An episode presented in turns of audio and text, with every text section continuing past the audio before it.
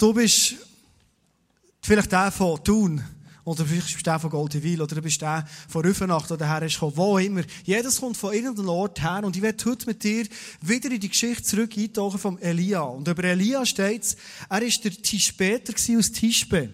Das ist noch eine spezielle Bezeichnung, finde ich. Also, er ist der Tispeter aus Tispe.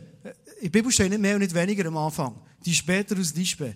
Das ist dann fast wie die Schweizer Nationalmannschaft mit Jacques, Shakiri und schon. Die später aus Dispe. So. So steht es in der Bibel. Das war der Elia. Und du siehst hier, der Elia war ein Mann, ein Mensch, wie du und ich gehen.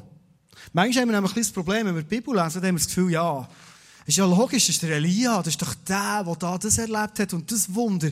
Weil wir wollen immer in die Geschichte ausgehen. Aber der Elia ist eines Morgens aufgestanden, als Tisch später aus Tispe und Gott hat ihn gerufen und er ist mit ihm in ein riesiges Abenteuer eingestiegen. Ich werde heute mit dir einen speziellen Teil aus dieser Geschichte anschauen und einen kurzen Rückblick machen, falls heute Leute da sind, die so quer einsteigen in die Geschichte hinein. In der Zeit, wo der Elia gelebt hat, in Tischbe, ist ein riesen, riesen Hungersnot Es hat seit Wochen, seit Jahren nicht mehr geregnet. Und wenn es zu der Zeit nicht mehr geregnet ist, es nicht wie bei uns, wo wir gesagt haben, endlich mal das blöde Schiffwetter ist weg, sondern es ist immer direkt gekoppelt an Hungersnot, weil nicht mehr ist gewachsen. Ist irgendwo logisch. Und in diese Zeit hinein kommt Gott und er ruft der Elia eines Morgens out of the blue, einfach so, wie manchmal Gott auch in dein Leben reinredet und sagt, weisst du was, Elia? Ich habe dich rausgerufen, weil ich will durch dich das Volk Israel retten, zum einen, und zum anderen, ich werde durch dich sie wieder an mein Herz herführen, weil das Volk ist irgendwo schräg unterwegs. Letzten Sonntag, wenn du bist, haben wir eine Message gehört, wie der Elia gebetet hat um den Regen und der Regen effektiv ist gekommen. Heute gehen wir noch einen Schritt zurück, bevor es der Regen ist gekommen, in die absolute Dürre hinein, wo die Zeit dann war. Spannend ist, wenn du das Leben von Elia lesest in der Bibel Schritt für Schritt, ist aus dem später aus Tischbe immer mehr und immer weiter, die Kapitel, die du weiter liest, heisst in der Bibel, er ist ein Mann Gottes geworden.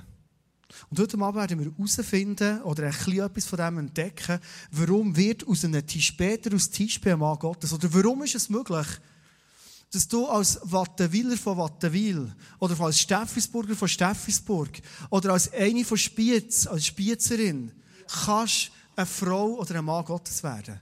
Weil das, was Gott mit dem Elia gemacht hat, hat er auch mit dir im Sinn. Ich werde kurz beten, dass Gott kann direkt in unser Leben hineinreden Jesus, danke bist du hier. Und danke kennst du uns. Und du siehst, wir sind einfach ganz einfache Menschen heute Abend da. Aber mir fasziniert es, immer wieder können, mehr Gedanken machen und merken, dass du Pläne hast mit unserem Leben. Danke, dass wir heute Abend einmal mehr sehen, was für Steps, was für Wunder was vielleicht für ganz verrückte Pläne, was für Abenteuer du mit uns vorhast. Und darum bitte ich dich, Jesus, dass du in unser Leben hineinredest. Dass du uns hilfst, dass wir verstehen, was du uns heute Abend willst sagen Amen.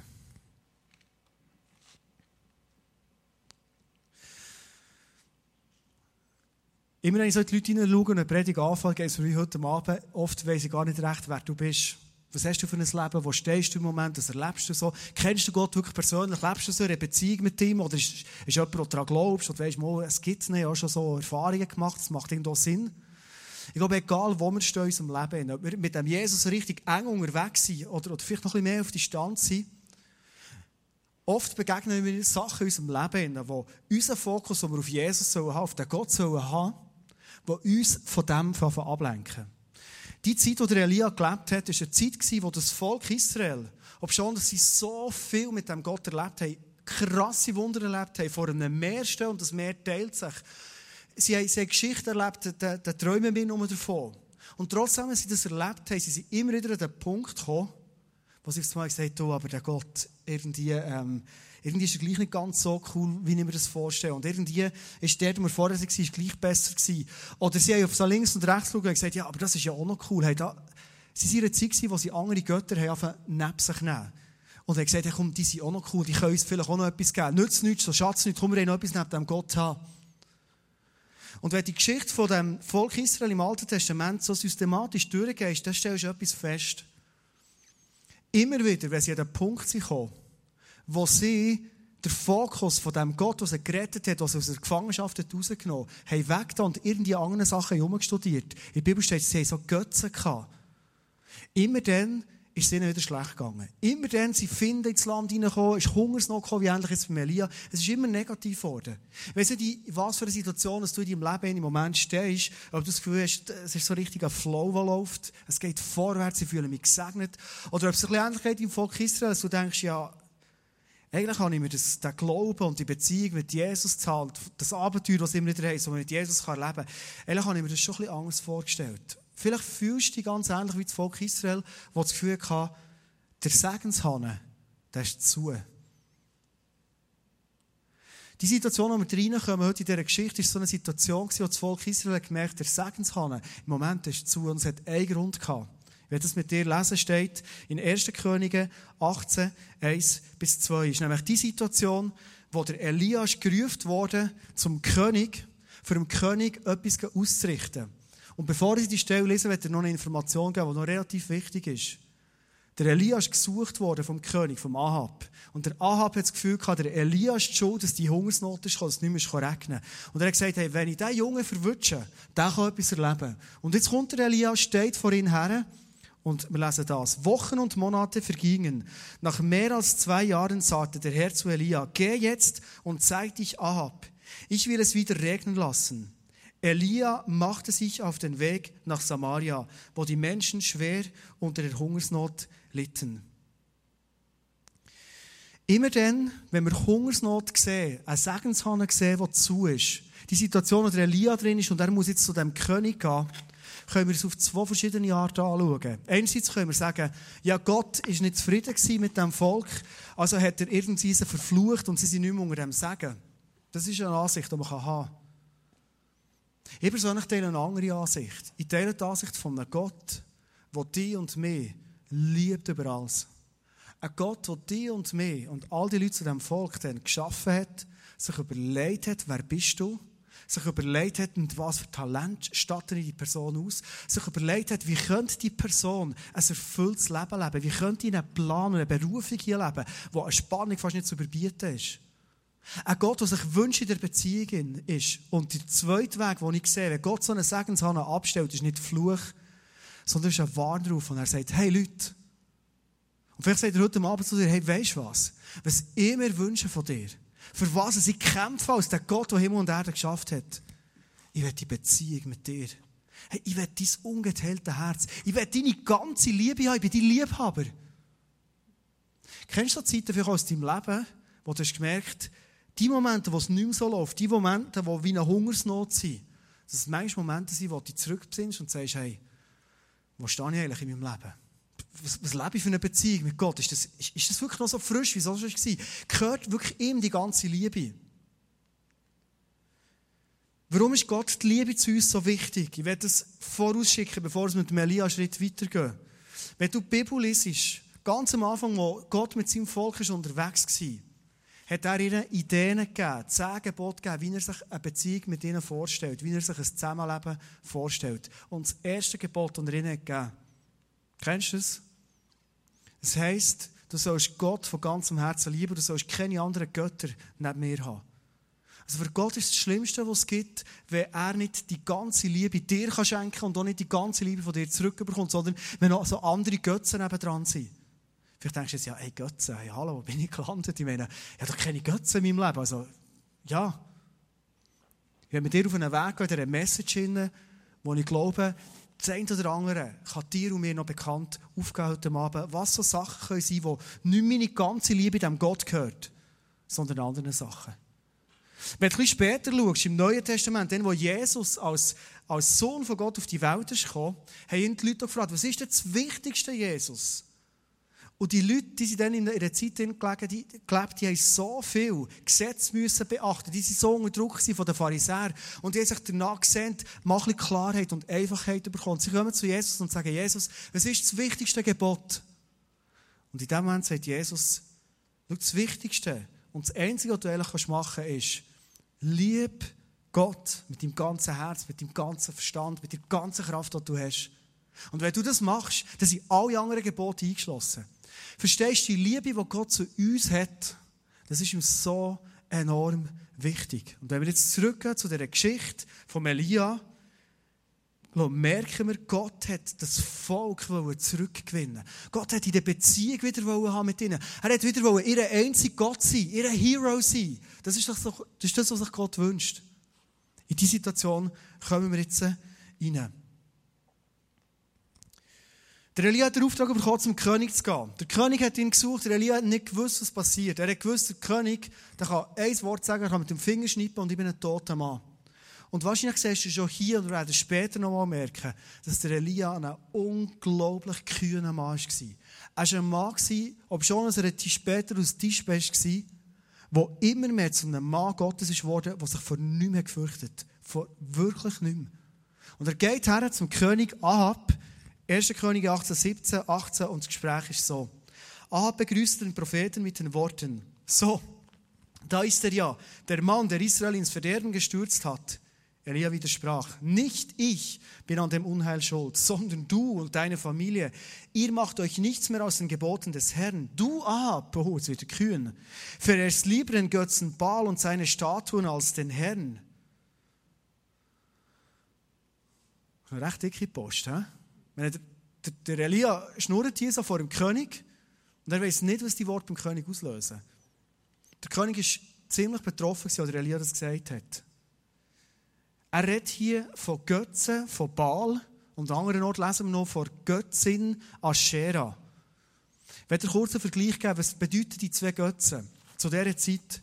Der Baal, das war der Wettergott. Also der, der hat gemacht, konnte es regnen oder nicht regnen. Und jetzt kannst du dir vorstellen, es war eine Hungersnot. Also haben die Leute auf einmal zu dem geschrauen. Und zu dieser Zeit, wenn der Regen und, und die Sonne alles richtig gut gestummen, da haben sie eine gute Ernte gehabt, also eine gute Wirtschaft gehabt, sie sind reich, es ist ihnen gut gegangen. Also mit anderen Worten, der Baal ist eigentlich so etwas wie der Geldgott gewesen, der Reichtumgott. Das Shera, das war die Fruchtbarkeits- oder die Liebesgöttin gewesen. Und die Leute dann haben das Gefühl gehabt, wenn wir das Shera richtig anbeten, vor allem die Männer haben das Gefühl gehabt, dann werden wir so richtig gesegnet werden mit Nachwuchs. Sie haben auch so eine Institution gehabt, sie haben so ein, Kloster gehabt, mit Tempelprostituierten dort drin, von der Aschera. Und Männer sind dort hergegangen, haben Sex gehabt mit diesen Frauen und haben das Gefühl gehabt, sie zurückkommen, sie dann ihre Spermeli viel besser parat als vorher. Wenn ich das weiss, es entschuldigt. Also die Aschera steht im Grunde als Sexgöttin da.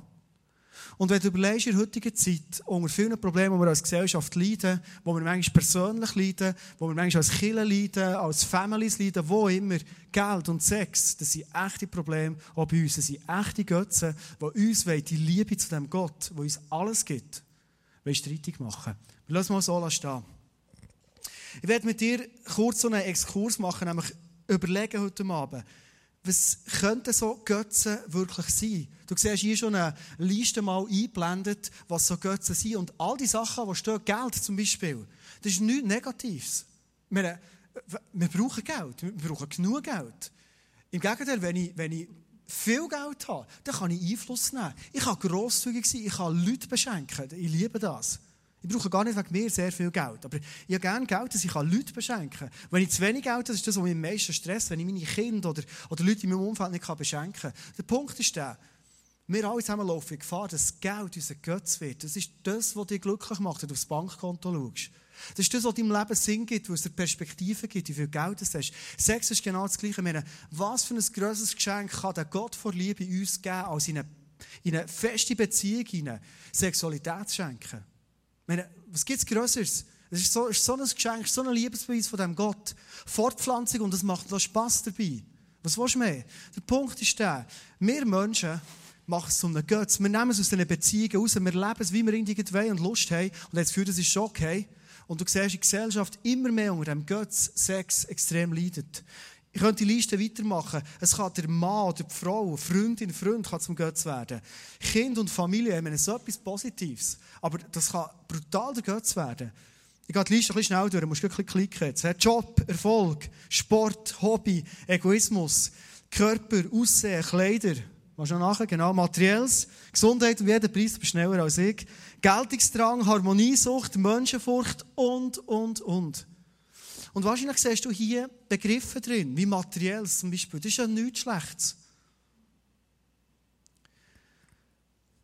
Die Frage steht jetzt im Raum, warum passiert es uns Menschen immer wieder, dass Sachen, die uns Gott hat gegeben Sachen, die uns Gott beschenkt, Sachen, die uns Gott segnet damit, Sachen, die uns Gott gibt und sagt, hey, nimm es und hab Spass dran, genieße es, hab Freude.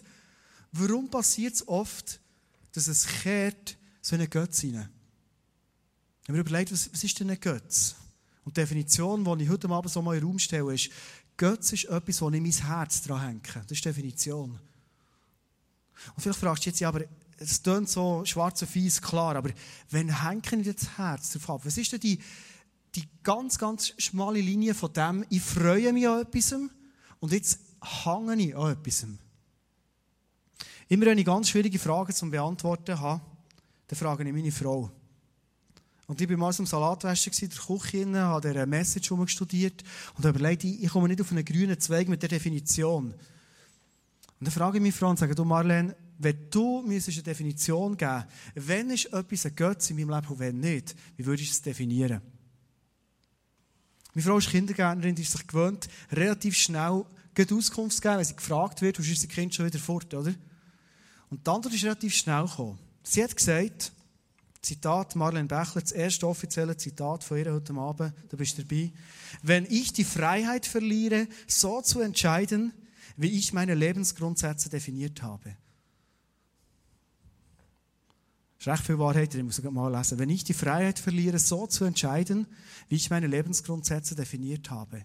Wenn ich so merke, ich fange mich an zu entscheiden in meinem Leben und ich bin gar nicht frei in meinen Entscheidungen sondern irgendetwas treibt mich, irgendetwas beeinflusst mich, irgendetwas bringt mir den Punkt, wo ich manchmal herstehe und sage, nein, hey, warum habe ich mich wieder so entschieden? Hey, warum habe ich das gemacht? Hallo?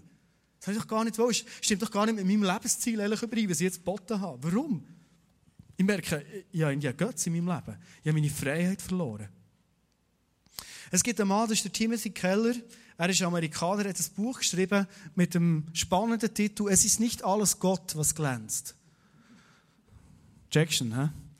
Gut. Er hat zwei Zitate dort geliefert und ich werde die heute Abend geben. Es sind nicht so positive, mutmachende Zitate, aber ich glaube, sie sind einfach extrem wahr. Also kurz einblendet. Das Herz des Menschen ist wie eine Fabrik, in der Götzen am Fließband produziert werden. Ja? Oder er sagt, die Götzen der Antike, Baal und Aschera, waren blutdurstig und schwer zu besänftigen. Die Götzen von heute sind es immer noch. Hm, coole News, oder? Ich werde dir ein Beispiel erzählen aus meinem Leben, wo, wo ich gemerkt habe, wie fein die Linie ist, wie schnell das etwas ist, was dir Gott gibt, wo du dich kannst freuen dran, wo aufs Mal kehrt in etwas hinein, wo du abhängig wirst, wo du nicht mit der Freiheit lebst und nicht mit der Freiheit entscheidest. Und so blätter ich ein zurück in mein Leben. Ganz früher, als ich noch jung war, schlank war, bin ich recht sportlich. Und in dieser Zeit habe ich, äh, habe ich viel Austauschsport gemacht und irgendwann habe ich so einen grösseren Triathlon gemacht. Und ich bin, ich bin nicht so ein disziplinierter Mensch, aber ich bin extrem begeisterungsfähig. Und ich habe gewusst, das ist mein Ziel, für das trainiert und so weiter. Und ich habe einfach Freude gehabt, es ist wirklich aus Begeisterung heraus passiert. Und als ich ihn gemacht habe, bin ich eines Samstags im Migros einkaufen und habe so treffe Leute, die mich ankicken, mit Leuten, die ich sonst nie rede, und sie sagen, hey, ich habe schon gesehen, Rangliste da, Inferno. Wow, krass, bist ein Held, so, mega stolz, nie denkst, dass du es schaffst und so. Und du stehst so mit der Bratwurst in der Hand und denkst, äh, ja, merci, danke, ja, mal, ist durchgefegt. Und dann merkst du irgendwie, hey, das fühlt sich noch gut an. Weißt du, so Sport machen und, und äh, vielleicht etwas machen, nicht jeder macht. Und am Schluss bist du vielleicht der Held. So. Und ich habe so etwas gemerkt. Erst noch Jahre später habe ich es gemerkt. In dem Moment merkst du es nicht, weil so ein Götzchen fährt davon aufstehen in deinem Leben. Und so habe ich gemerkt, du weißt was? Ich muss das noch mehr machen. Auf so bin ich sportlich noch so ein Hero. Vorher bin ich sportliche Lachnummer oder? Aber auf so bist du noch, bist noch, jemand, bist noch jemand so bei den Leuten. Und ich habe gemerkt, wie Anerkennung, wo eigentlich etwas Gutes ist, wo eigentlich etwas Kraftvolles, Gewinnbringendes ist, wie Anerkennung in meinem Leben zu einer Sucht wird, wo wie ein Götz ist, wo mein Vater aussaugen will. Ich habe mal so einen Schnitt gemacht in meinem Leben, wo ich mal mit Sport recht aufgehört habe. Und jetzt habe ich wieder ein bisschen angefangen, äh, Freude bekommen. Ich merke, es ist eine Leidenschaft, die mir Gott hat gegeben. Ich liebe es und ich will sie genießen. Und ich habe das Gefühl, so, es ist das mit der Anerkennung vorbei. Und ich habe gemerkt, wie Gott hat gerufen, in meisten Feitschungen, Reich Gottesbau, Kirchenbau, mit all diesen Leuten unterwegs sein, bin mit Leidenschaft dahinter gegangen.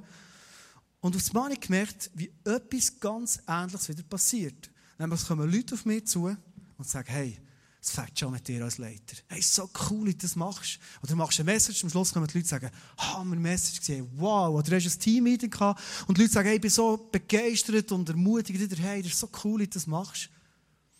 Mensch, ich liebe das im ISF, die Kultur, die wir haben, dass wir einander das Gute sagen, dass wir einander Erkennung geben. Das ist alles gut, das ist kein Thema. Das machen wir auch weiter so. Der Punkt ist der, bei mir, dass ich auf einmal gemerkt habe, es ist so, zu einer Haltung geworden und ich habe überlegt, das passiert unbewusst. Verstehst du, das, tust du nicht bewusst entscheiden. Und ich habe überlegt, du, was muss ich jetzt machen, für dass ich wieder Anerkennung bekomme? Wie muss ich die Message machen, dass sie neben den Leuten ankommt? Oder wie, wie soll ich jetzt das und das anpacken, dass ich nicht Anerkennung habe am Schluss? Und du merkst, der Fokus, den ich mal entschieden habe, gesagt habe, Gott, ich diene dir. Ich baue die Kirche mit all diesen Leuten, weil ich diene dir. Hat sich aufs Mal ein bisschen abschieben zu, ähm, schon, Gott, natürlich, ist ja für dich und so, aber, äh, hey, wenn du für mich noch etwas rausschaut, wenn ich ein guter Typ da bin und, und die Leute mich gerne haben, das ist schon, ist schön. Ich werde das vergleichen. Ja, die ganze Zeit, als ich die Message vorbereitet ist mir ein Bild durch den Kopf gegangen von einer Wasserflasche. Und das Bild kannst du nehmen, du bist nämlich so eine Flasche. Also, nein, einfach, das könnte so dein Leben sein. Oder? Du bist natürlich keine Flasche, logisch. Aber das könnte dein Leben sein. Und dein Leben, das soll gefüllt sein. Das wünschst du und wir uns, das wünschen wir uns, dass das Leben wirklich gefüllt ist. Mit Wasser. Und ich glaube, wir alle zusammen wünschen uns auch, dass wir merken, dass durch unser Leben durch wir auf dieser Welt etwas bewegen können, dass wir Menschen beschenken können. Darum brauchst du Wasser. Und hatte das Bild gehabt, wie das der Timothy Keller in seinem Zitat hat gesagt, dass wenn ich einen Götz habe in meinem Leben, dann ist der auch heute noch blutdurstig und er fordert sein Tribut. Also er will Geld für das, was er dir gibt. Er gibt mir Anerkennung, er kommt rein, er gibt mir Wasser, aber er bohrt so ein kleines Löchchen.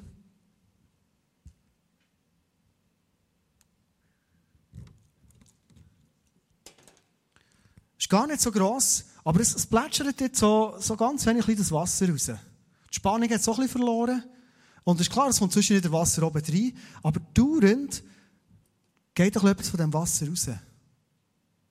Wenn ich jetzt überlege, bei mir die Geschichte mit der Anerkennung, es ist schön, die Anerkennung zu bekommen. Es ist auch gut, dass die kommt. Der Punkt ist der, dass es mein Götz wird. Wenn ich auf das Her arbeite, unbewusst so ein bisschen, dass ich Anerkennung bekomme, dann werde ich abhängig von dem.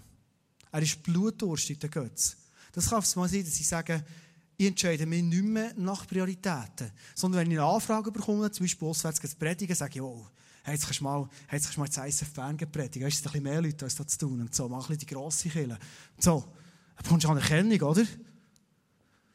Der Punkt ist der, wenn ich auf das her schaffe, nicht, dass es schlecht ist, jetzt ISF Bern predigen, ist kein Thema.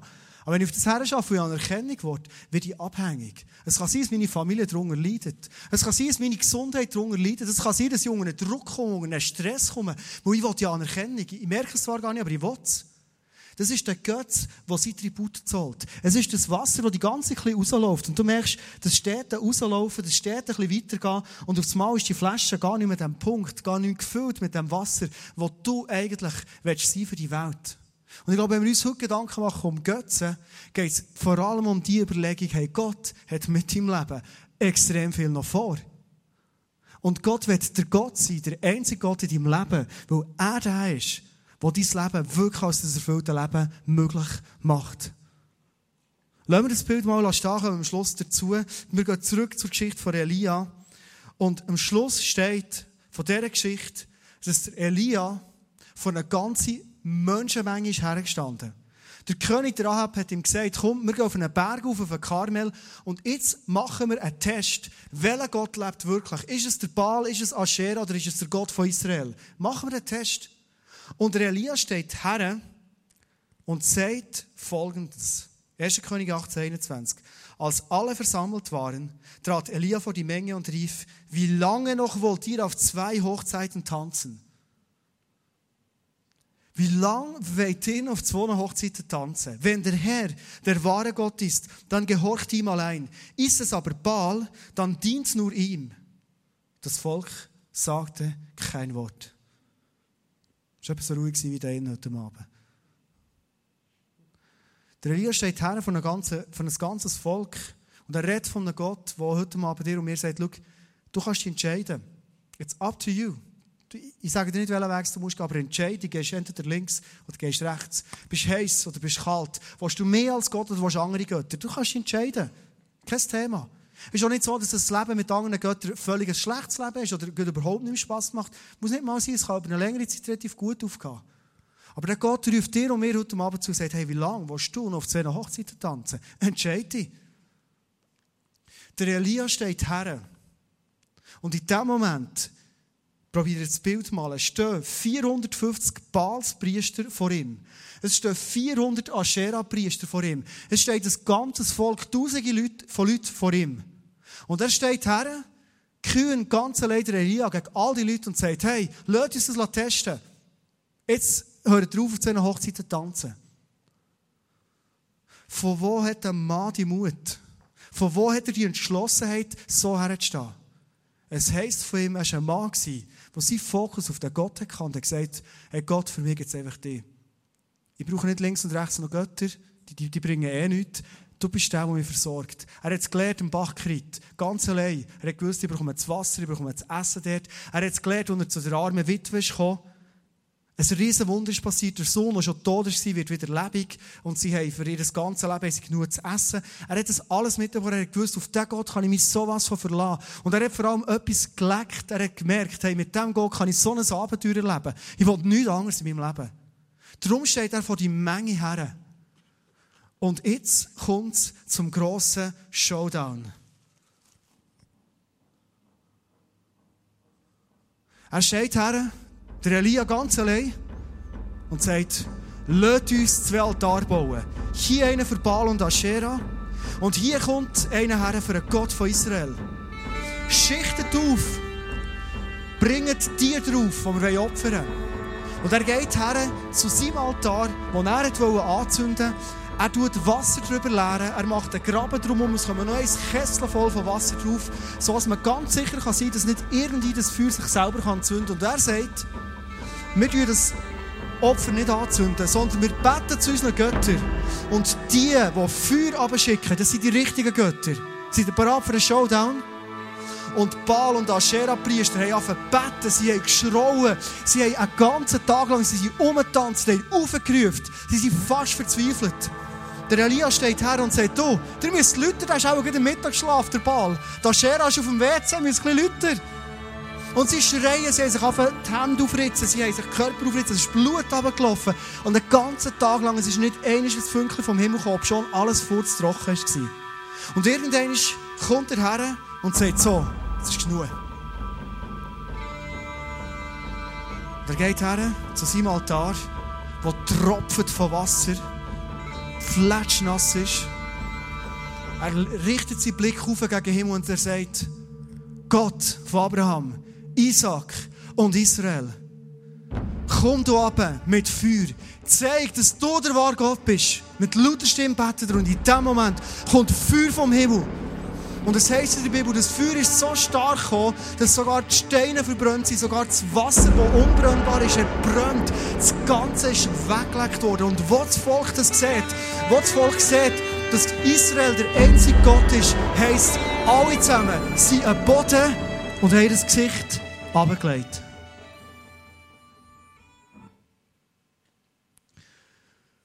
In diesem Moment war für alle Leute klar, all die Götter, Baal, Asherah, im entscheidenden Moment, sie können nichts bringen.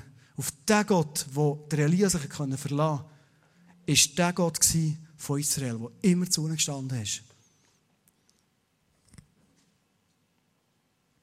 Der Elia, ein Mensch wie du und ich, er steht her und ein krasses Wunder passiert. Und ich glaube, heute Abend ist ein guter Moment, für dich und mir Gedanken zu machen, was hat Gott mit meinem Leben eigentlich noch vor? Wo sind wir manchmal so in Situationen, in wo wir merken, wir von irgendwo so Götzen tolerieren in unserem Leben, die uns recht wichtig sind, die unsere Entscheidungen beeinflussen, wo wir nicht mehr ganz so ungeteilt für den Gott gehen. Und wir sagen, komm, es ist gut, es läuft ja gut und Gott hat ja auch noch und das habe ich auch noch und so. Und ich glaube, das Bild von dieser Flasche, wo das Wasser einfach rausläuft, das Bild, das starke Bild von dem Feuer, das nicht kommt, ob schon alles trocken ist, und hier kommt das Feuer ab, ist ein Feuer auf unser Leben, wo du und ich uns heute Abend entscheiden können und sagen, hey, für was will ich in meinem Leben? Ich glaube, ich rede heute Abend zu vielen jungen und junggebliebenen Leuten, wo du dir wünschst und sagst, hey, weißt du, ich will mit dem Gott die Wunder erleben. Hey, ich will einsteigen in das Ganze rein. Ich will sehen, wie Gott durch mich wirkt. Und vielleicht denkst du jetzt, aber ich bin nur der Luke von Heimberg. Was ist denn?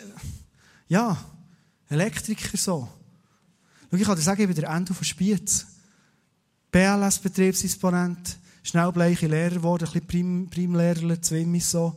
So hat Gott gesagt, gehe ins ISF, ins ISF gekommen, theologische Ausbildung, Mietwohnung, Spiezweiler. Das bin ich. Der Elias von Tischber von Tischbeter, äh, Tischbeter von gewesen. Einfach so. Nur der entscheidende Punkt ist, dass Gott hat dich geschaffen. Und Gott fragt heute mal, hey, willst du mit mir einsteigen? Und der ungeteilten Herz in das Abenteuer hinein. Schau, ich liebe all die Sachen, die Gott mir in meinem Leben gegeben hat. Ich bin dankbar, ich habe so eine coole Family. Ich, ich, ich bin so dankbar, dass ich genug Geld habe. Ich bin so dankbar, dass ich äh, Auto fahren kann, auch wenn es nur ein VW ist, nicht mehr Fiat, aber immerhin. Ich bin so dankbar für die Gesundheit, die ich habe. Ich bin so dankbar für mein Rennen, das ich habe. Ich bin so dankbar für so viel. Aber Momente, wo ich sehe, wie Gott durch mich durch ein Wunder tut, und nicht, weil ich gut bin, ich bin der Ende vom Schweizweiler, sondern einfach, weil ich sage, Gott, ich will mein Leben dir zur Verfügung stellen. Das sind die Sachen, die mich glücklich machen. Das sind die Sachen, die mich antreiben. Ich war vor zwei Wochen in Bio mit dieser Message und ich stehe in der vordersten Reihe, währenddem, dass wir geworshipped haben. Und dann schaue ich so hinter in die zweite Reihe, sehe dort eine Frau stehen. Und in dem Moment, wo ich die Frau anschaue, habe ich den Eindruck, dass Gott mir sagt, geh nach der Celebration zu ihr und sage ihr folgenden Satz. Du machst es genau richtig. Und ich dachte, hä? Also, manchmal habe ich wirklich noch gerne so prophetische Eindrücke, so krasse Verse, Bilder, aber einfach, du machst es richtig, ja. Das kann, jeder sagen. Und ich habe gemerkt, während dem Worship, Gott meint es wirklich ernst. Und nach der Celebration gehe ich zu ihr Sage das und in dem Moment, wo ihr sage, weißt du was, Gott hat mir das vorhin gesagt, ich soll dir sagen, du machst es richtig, mach es bei den Augen. Und sie erzählt mir, Sie war den ganzen Tag in der Unruhe. Sie ist in einer Kirche aufgewachsen, die extrem streng war. Und in dieser Unruhe, in dieser Strenge, hat sie immer Angst gehabt, ich mache es nicht richtig. Sie hat den Sonntag nicht geniessen ob schon das schönste Wetter war. Und hat immer gedacht, Gott, mache ich es wirklich richtig. Und auf so hat sie den Eindruck geh ins ISF, ob schon gar nicht ihre Kirche gewesen, geh ins ISF Bio, ich werde dir eine Antwort geben dort. Und sie ist schon vor der Message, vor dem Worship, ist sie hingegangen zu einer Frau und hat gerannt und gesagt, mir geht's nicht gut, kannst du für mich beten? Und genau die Frage gestellt gesagt, ich habe das Gefühl, ich mache es nicht richtig. Kannst du dir vorstellen, wie das für die Frau in der zweiten Reihe ist, die jetzt eins auf Bio kommt und sagt, hey, Gott, ich brauche eine Antwort für dich. Und dann kommt der Ende vom Spielzwiller hinterher und sagt, Gott hat mir gesagt, du machst es genau richtig. Das war balsam für ihre Seele. Es war der Startschuss, dem Gott ihrem Leben zu vertrauen und zu sagen, weisst du was, Gott, ich weiss, du meinst es gut mit mir, ich mache es genau richtig. Schau, diese Sachen wird Gott durch dein Leben genau gleich machen. Merkst, was für Abenteuer Gott parat hat. Merkst, wie der Gott, der Feuer abschicht, der sogar Wasser verbrennt, für Abenteuer mit dir vorhat. Und wir geben uns manchmal so mit einfachen, einfachen Götzli zufrieden. Vielleicht fragst du dich jetzt und sagst, ja gut, das ist eine Geschichte aus dem Alten Testament. Wenn wir sind immerhin nach dem Neuen Testament schon jetzt, ist das dann immer noch so. Und der Paulus, der ganz viele Briefe geschrieben hat, schreibt beispielsweise in 2. Korinther 6, 16 bis 18 folgendes. Was haben die Götzenfiguren mit dem Tempel Gottes zu tun? Also genau in der Thematik von der Götzen kommt führen im Neuen Testament. Vergesst nicht, wir selbst sind der Tempel des lebendigen Gottes. So hat Gott gesagt, ich will mitten unter ihnen leben. Ich will ihr Gott sein und sie sollen mein Volk sein. Hey, Gott sagt dir und mir heute Abend, ich, der Himmel und Erde geschaffen habe, ich, der so Wunder macht, Elia, ich will in deinem Leben sein. Hey, ich habe mit dir etwas vor. Und er sagt weiter und sagt, darum befiehlt Gott, verlasst sie, Götze, und trennt euch von ihnen, rührt nichts Unreines an. Warum? Dann, jetzt kommt's, dann will ich euch annehmen. Ich werde euer Vater sein, erst dann, wenn du Götzenfigur auf die Seite tust, dann will ich euch annehmen. Ich werde euer Vater sein und ihr werdet meine Söhne und Töchter sein. So spricht der Herr, der allmächtige Gott. Hey, Gott sagt, ich werde in deinem Leben wohnen. Gott sagt, ich werde dein Vater sein. Du bist meine Tochter mein Sohn. Weißt du, was das bedeutet? Es ist nichts anderes als, Gott sagt dir, was mir gehört, gehört auch dir. Du musst nicht mehr länger vor der Kranken stehen Jesus, bitte mach sie gesund und bitte, sondern du hast die Autorität bekommen, im Namen von Jesus zu Krankheiten zu reden und zu sagen, im Namen von Jesus, du Körper sollst gesund sein. Ich hoffe, dass das so heute passiert, heute Abend. Das ist das, was Gott sagt. Das werde ich durch dich machen. Ich bin dein Vater, du bist mein Sohn. Das ist möglich. Ich werde jetzt am Schluss eine Geschichte erzählen. Ich bin ein Freund von mir, der, der nicht wirklich in einer Beziehung mit Jesus lebt oder so am Decken ist langsam. Bin ich schwimmen und wir fahren mit dem Auto heim nach dem Schwimmen und er sagt, ja, das ist so mühsam, jetzt habe ich schon Schon beim Schwimmen tut mir Decken weh. Weißt, ich kann nicht recht joggen, Velo fahren, eh schon nicht gut. Karate musste ich aufhören. Und er hat mir erzählt, mit 16, jetzt ist er über 35, mit 16 hat er ein Schleudertrauma gehabt, hat seitdem immer Schmerzen. Und das ist wirklich ganz, ganz lästig. Und in dem Moment, wo er mir das erzählt, sitze ich so da und denke, okay, ja, schlimme Geschichte. Und so habe ich das Gefühl gehabt, wieder Elia das auch gehabt, Gott redet zu mir und sagt, hey, bet für ihn, ich werde ihn gesund machen. Und ich denke so, ja, ich bin der Ende vom Schweizweiler, gell? Also, über 20 Jahre Schleudertrauma, wenn er heute Bett und dann ist alles gut. Äh, schön wär's, oder? Und ich gemerkt, Gott ist ernst. Wir fahren von seinem Haus her und ich schaue so zu ihm und sage, hey, ähm, ja, ich würde extrem gerne für dich beten. Schau, ich kann dir nicht versprechen, dass ein Wunder passiert, aber ich kenne Gott, der Wunder hat da. Ich bin schon dabei gewesen und wer weiß. Und er sagt, ja, mach's, mach's, ist super die, meinen Arm auf, oder meine Hand auf, auf seine Jacke gelegt und gefragt, wo genau ist und so. Und er redet jetzt in Brücke und sagt, im Namen von Jesus, du sollst gesund sein. Gesundheit. Jesus war für, das, für die Schmerzen am Kreuz. Gewesen. Und auf so sagt er, oh, hey, ist warm geworden dahinter. Hey, leck, Scheiße, das ist David die Sau. Und ich sage, ja, und jetzt? Und er sagt, ja, es ist fort, ich habe keinen Schmerz mehr. Und ich bin immer ein bisschen kritisch, so Placebo-Effekt, ein bisschen warme Hand so nach dem Schwimmen, weisst nicht. Er ist heimgegangen, noch über die Straße hat er mir zugegriffen und gesagt, hey, es ist wirklich, es ist super und so. Nächsten Tag schreibt er mir das SMS und sagt, ja, seit über 20 Jahren zuerst mal schmerzfrei geschlafen. Es ist weg. Das ist so ein Moment, wo ich da stehe und denke, hey, danke Jesus. Danke Jesus. Stimmt das wirklich, dass wenn ich so eine Flasche bin, gefüllt mit deinem Wasser, dass ich für die Leute auf dieser Welt ein Riesen sagen sie, für mich selber, aber vor allem für die anderen Leute. Da haben immer wieder Leute, die sagen, ja, du, die Christen, das sind so komische Käben. Und vielleicht haben sie manchmal schon mit Christen zu tun. Und ich war so einer gewesen, ganz lang. Und ich habe immer Tendenz, wieder so einer zu werden. Verstehst du? Ich, ich bin im gleichen Boot wie du.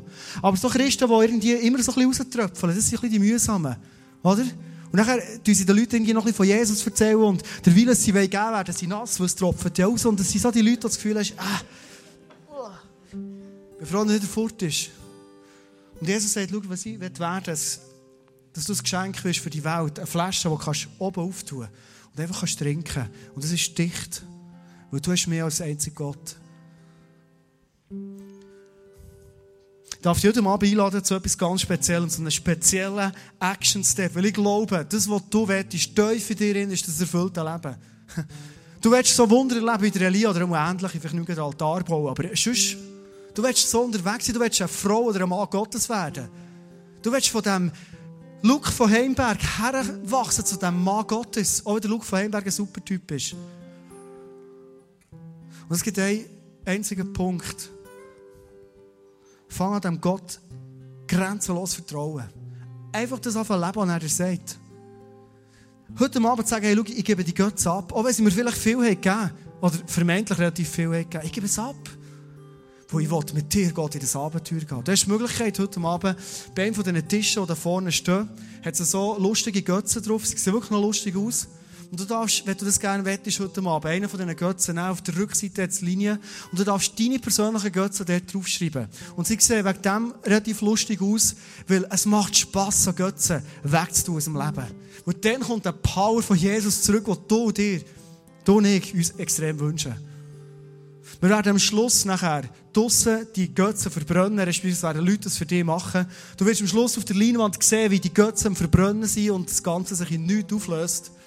Das Einzige, was du jetzt machen kannst, ist, vorkommen, während der Adi Worship-Songs spielt, so einen Götzen aufschreiben und das heute Abend ganz bewusst hier im Burgsaal lassen. Du merkst, hey, das ist ein Schritt heute Abend für mich. Ich werde dich extrem ermutigen für das. Ich werde kurz beten und nachher It's up to you. Danke, Jesus, dass du so viel parat hast für uns. Und danke, dass du uns versprichst heute Abend, du willst unser Vater sein.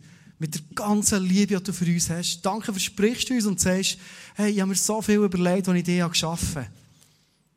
Ich würde so gerne diesen Plan verwirklichen. Und das Maximum rausholen aus dem Potenzial, das du hast. Weil ich habe so viel mit dir vor. Elia, das ist tausend Jahre vorbei, aber heute ist heute. Ich werde heute die Geschichte mit dir schreiben. Danke, jetzt dürfen mit einem tiefen Vertrauen zu dir kommen und wissen, bei dir ist es gut.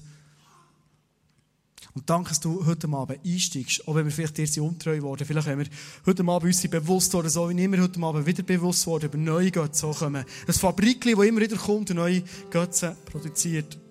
Ich darf sie bei dir ablegen, Jesus. Und danke, dass du mir eine gewaltige Segen Antwort gegeben. Amen.